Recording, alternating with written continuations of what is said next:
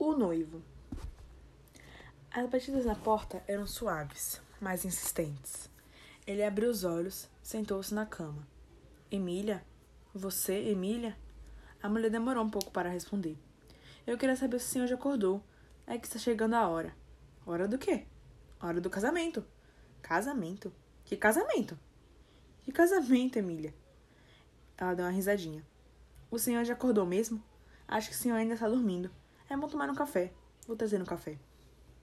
Ele recostou a cabeça na espalda da cama. Hora do casamento. Mas que casamento? Hoje na quinta-feira, não? Quinta-feira, 12 de novembro. Então, quem é que se casa hoje? Não tenho nenhum casamento marcado para hoje. E logo cedo vagou olhar pelo quarto. Coitada, aquilo era arterioclerose. Imagine, vir batendo na porta daquele jeito. Hora do casamento, bocejou. Os objetos do quarto flutuavam informes em meio à escuridão. Pensou em naufrágio no fundo do mar. Tão poético, apertou os olhos e fixou-se no espelho oval que emergia das sombras um peixe luminoso. Quinta-feira 12. Que casamento é esse? Não sei de nada. Emília! Casamento de quem? Que história é essa, Emília? Ela já não podia ouvi-lo. Atirando longe as cobertas, levantou-se. Bobagem. Não tinha nenhum casamento para hoje. Ainda bem, uma chateação. Apanhou cigarros na mesa. Antes, tocou com as pontas dos dedos tateantes no cinzeiro em formato crescente, presente na Naná. A Naná, do tempo ainda das cerâmicas. Até aboataduras lhe fizera, umas aboataduras enormes, nenhum punho de camisa citaria aboataduras daquele tamanho. Agora estava toda voltada para a escultura, o que era inquietante. Qualquer dia desses vai me mandar um busto de Voltaire, e um Voltaire não se pode pôr na mesa de cabeceira. Pensou enquanto deixava cair no cinzeiro o palito de fósforo. Aposto que o dia está azul, murmurou ao abrir a janela. Um raio de sol varou no quarto. Azul, azul, repetiu sem nenhum entusiasmo. Poderia ir ao clube e depois almoçar com Naná, se não fosse quinta-feira, dia em que ela devia fazer milhões de coisas. E os meninos estavam de férias.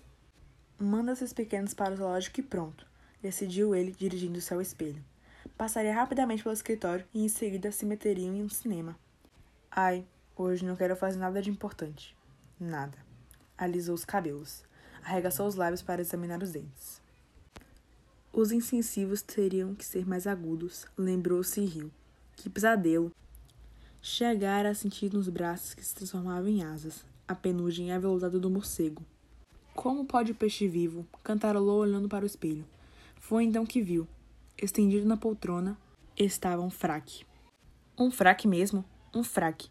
Via perfeitamente através do espelho as cartas bem vincadas, o colete apontado para dentro do paletó, a gravata prateada e pendendo até o chão. Um fraque, repetiu ele fixando o olhar assombrado na própria imagem. Mas que fraque era esse? E quem o deixara ali?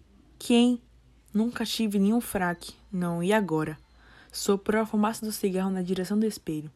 Mas que bobagem é essa? Meu Deus, quem deixou esse fraque comigo? Como se eu devesse vestir para alguma cerimônia. Para o casamento. A Emília não avisou? Hora do casamento. Está na hora do casamento. Via-se embaçado no espelho como uma figura de sonho. Soprou mais fumaça. O fraque também se afastava num vapor azulado. Breve reflexo de espelho criado de imagens. Uma face que podia ser de outra pessoa um fraque que não era de ninguém. Baixou a cabeça. Emília tinha razão. Ele estava mesmo precisando de um café. Um café que devia ser tomado rapidamente. Está na hora do casamento. Deu alguns passos pelo quarto. Rondava a poltrona, mas se atreveu a tocar na roupa que agora se destaca entre os móveis e objetos. Tão nítida. Mas que é isto? Quem é que trouxe esse fraco aqui? Uma brincadeira? Não, não era brincadeira. Emily era séria demais para entrar nas brincadeiras assim. E depois, onde é que estava a graça? Nem tinha cabimento. Um equívoco, então. Um simples equívoco. Aproximou-se da poltrona, estava agora mais curioso do que propriamente surpreendido. De quem seria? Passou a mão no paletó, cheirou-o. Bem como tinha imaginado, um fraque novo, intacto, examinou o forro. Nele, apenas o nome do alfaiate, Cordes. Os bolsos vazios, claro.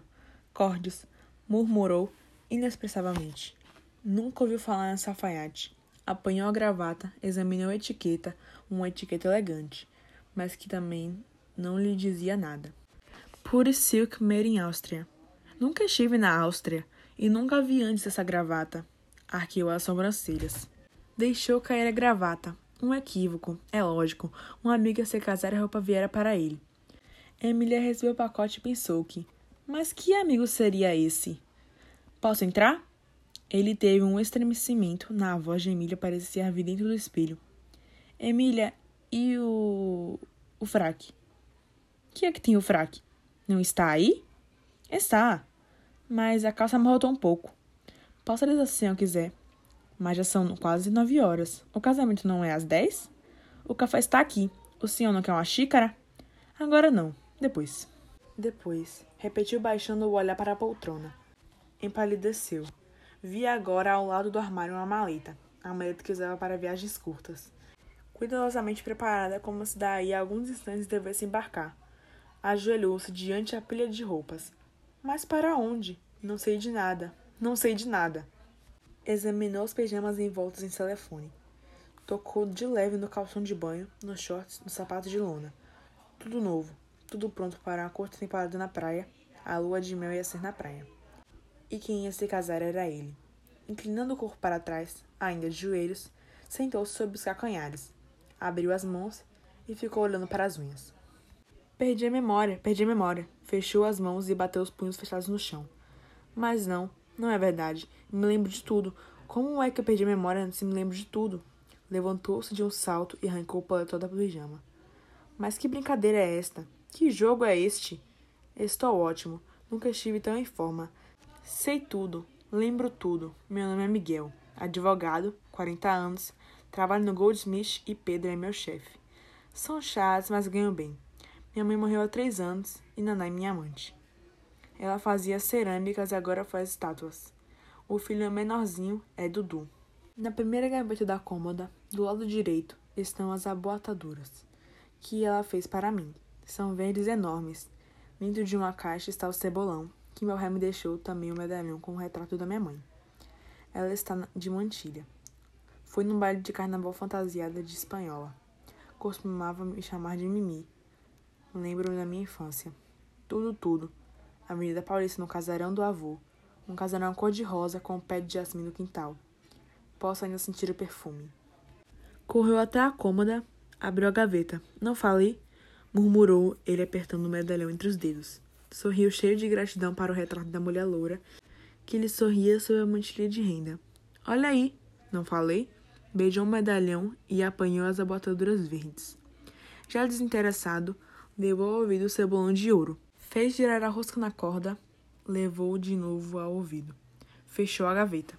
Então, esboçou um gesto na direção da poltrona.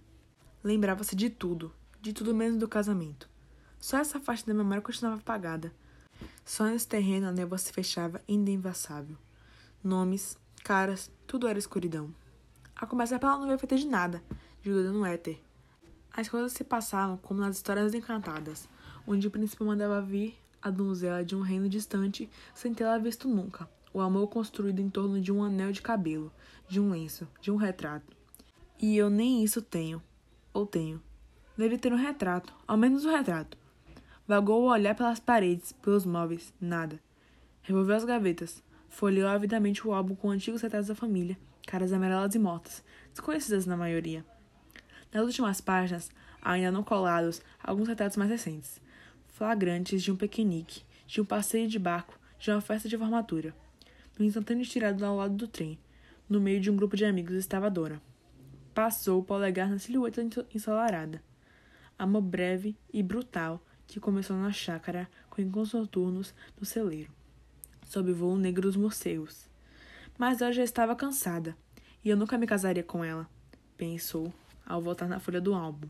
Mas eu me casar agora com nem sei quem é foi buscar um cigarro. Emília sabe, perguntou a ela. Mas pergunta como? Emília, qual é o nome da minha noiva? Ridículo, ridículo. Seria denunciar sua loucura. Vacilou. Mas o que seria agora revelar loucura? Recusar a realidade ou pactuar com ela?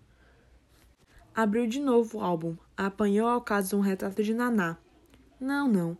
Naná era desquitada. E este casamento vai ser na igreja. A noiva solteira ou viúva. E com personalidade, Eu jamais vestiria esse fraque se não fosse obrigado. Palhaçada de casamento com fraque. Ela deve ter exigido todo o ritual. Não abriu mão de nada. Igreja, viagens de nupícias. E eu? Que papel estou fazendo nisso tudo? Fico orando para a carinha levada da Rosana, viúva. Mas por que Rosana? Não, não. Impossível. Por que teria que ser ela? Tirou ao caso um postal de dentro do envelope. Entre duas desconhecidas estava Jo, com seus cabelos compridos e lisos, suas pernas compridas um pouco finas, talvez. A Jo. E se fosse a Jo? Um caso que se arrasta há quatro anos. No último encontro, lembrava-se tão bem, comeram sanduíches de queijo, beberam vinho tinto e se deitaram lado a lado, ouvindo Mozart. Eu acho Mozart um chato, disse ela levantando-se e desligando o som. Ele chegou a esboçar um gesto para retê-la, mas pensou: para quê? Viu-a se vestir, sabendo muito bem que ela não voltaria, mas estava com sono e fazia calor. Deixou-a partir. E se ela tivesse voltado? Guardou o retrato no envelope. Não, não podia ser Jo. Alguém lhe dissera há tempos que ela andava viajando com um vago diplomata. Fechou o álbum. E Cecília casada pela terceira vez. E Amanda, a suave Amanda das antigas noitadas, dera de bebê.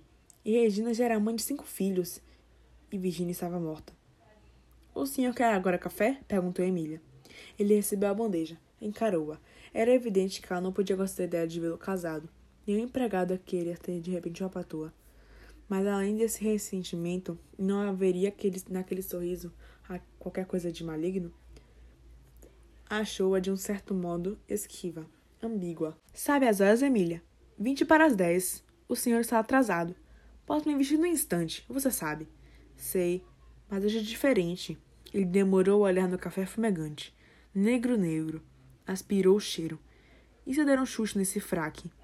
Não caso coisa nenhuma. Nem me lembro de nada. Esse casamento é uma farsa. Poderiam interná-lo como louco. Enlouqueceu na manhã do casamento, diria o jornal. É que eu não sei também até que ponto me comprometi. Até que ponto? Bebeu o café. Encarou-a de novo. Então, Emília, tudo em ordem? Ela sorriu. O senhor é que sabe, disse enfiando a mão no bolso do avental.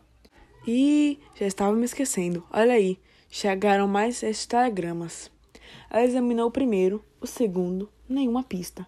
O nome dela não estava mencionado nos votos ingênuos, convencionais, telegramas de colegas de escritório, de parentes, ao noivo, ao noivo. Até que ponto me comprometi? Repetiu a si mesmo, sacudindo a cabeça que já começava a doer. Dirigiu-se ao banheiro, e só quando se cortou pela segunda vez no queixo é que reparou que barbeava desse lado da cara. Lavou o corte que sangrava sem parar e disse não. Seria fácil. Chega, não caso coisa nenhuma. Não pedi ninguém em casamento. Não quero, não quero. Mas teria que saber antes até que ponto tinha ido. Um jogo difícil, sem regras, sem parceiros. Quando deu acordo de si, já estava na hora da cerimônia. A solução era prosseguir jogando. Miguel, Miguel, era a voz do Frederico, inclinando-se até o jorro de água. Miguel molhou mais uma vez o rosto, os pulsos. Mas, Miguel, você ainda está assim. Faltam só dez minutos, homem de Deus. Como é que você atrasou desse jeito? Descalço, de pijama. Miguel abaixou o olhar. Frederico era seu amigo mais querido. Contudo, viera buscá-lo para aquilo. Ficou pronto no instante. Já fiz a barba. E que barba! Olha aí, cortou-se todo. Já tomou banho? Não. Ainda não? Santo Deus! Bom, Paciência, toma na volta que agora não dar mais tempo, exclamou Frederico, empurrando para o quarto. Acho que será o primeiro noivo a se casar sem tomar banho. Uma nota original, não há dúvida. Nesse casamento tem outras notas mais originais ainda, murmurou Miguel. E quis rir, mas os lábios se fecharam numa crispação exasperada. Você está pálido, Miguel. Que palidez é essa? Nervoso? Não. Acho que a noiva está mais calma. Você tem aí o convite? Que convite? Do casamento. Claro que eu não tenho convite nenhum que é que você quer fazer com o convite?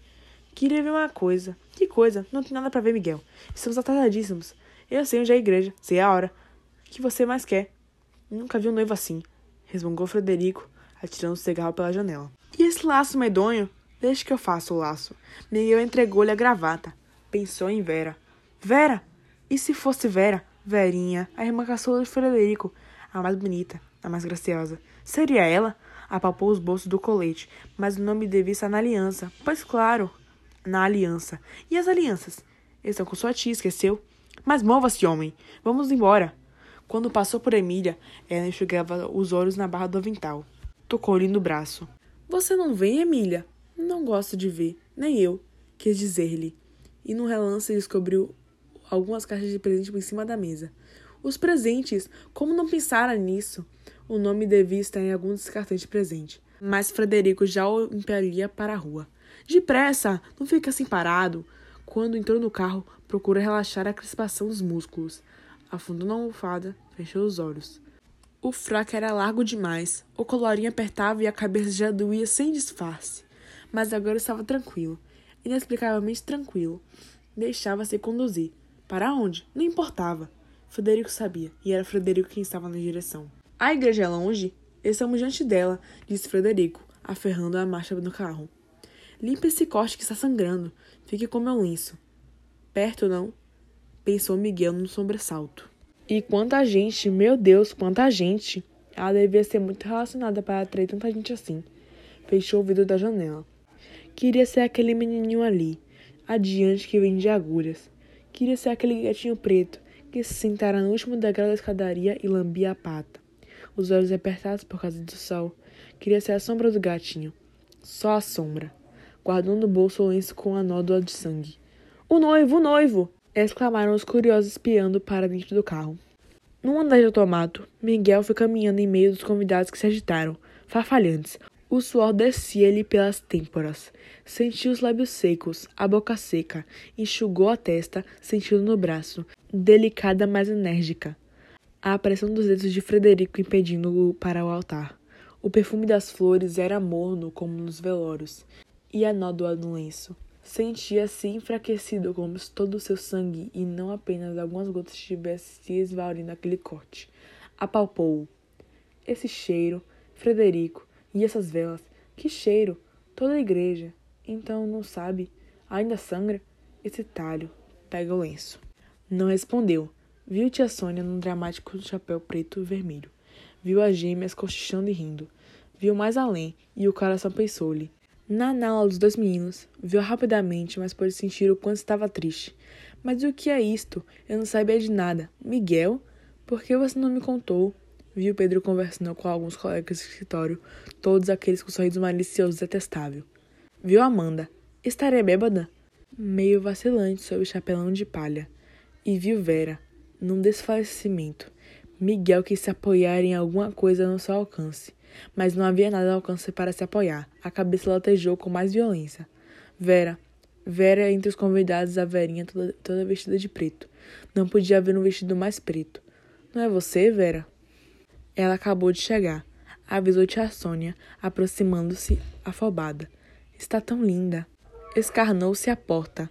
No alto da escadaria, a noiva foi surgindo lentamente, como se tivesse estado submersa abaixo do nível do tapete vermelho. E agora via essa tona sem nenhuma pressa. Primeiro a cabeça, depois os ombros, os braços. Tinha o rosto coberto por um denso véu que flutuava na correnteza do vento como a vela desfaldada de um barco. Laura? Ela foi se aproximando, obediente ao compasso grave da marcha. Miguel apertou os olhos míopes. Como era espesso o véu. Quem estaria detrás? Quem? Só vestidos, só rendas e flores. Umas flores tão úmidas, tão brilhantes, o vento soprando a nebulosa que deslizava pelo tapete, indembaçável e diafana, leve, subia agora aos degraus do altar. Miguel adiantou-se, deu-lhe o braço e, adivinhando-a, sorrir ao fundo dos véus. Não seria Margarida? Por um momento, ele fixou o olhar na mão envoludada que se apoiou no seu braço. Era leve como uma luva estivesse vazia, nada lá dentro, ninguém sob os véus, só névoa. Névoa. A sedução do mistério envolveu-o como um sortilégio. Agora estava excitado demais para recuar. Entregou-se, no peito, o agudo grito da cantiga de roda de infância com a menina ajoelhada tampando o rosto com lenço. Senhora Dona Sacha coberta de ouro e prata. Ele avançou para a roda, entrou no meio onde a menina se escondia e descobriu-a. Queremos ver sua cara. O silêncio. Era como se estivesse ali à espera não alguns minutos, mas alguns anos. Muitos anos. A duração de uma vida. Quando ela apanhou as pontas do véu que lhe descia até os ombros, ele teve o sentimento de que estava chegando ao fim. A cantiga voltou mais próxima. Senhora Dona Sacha, quem quem? O véu foi subindo devagar, tão devagar, difícil gesto, e tão fácil. Atirou para trás um movimento suave mais firme. Miguel encarou-a. Que estranho. Lembrei-me de tantas, mas justamente nela eu não tinha pensado. Inclinou-se para beijá-la.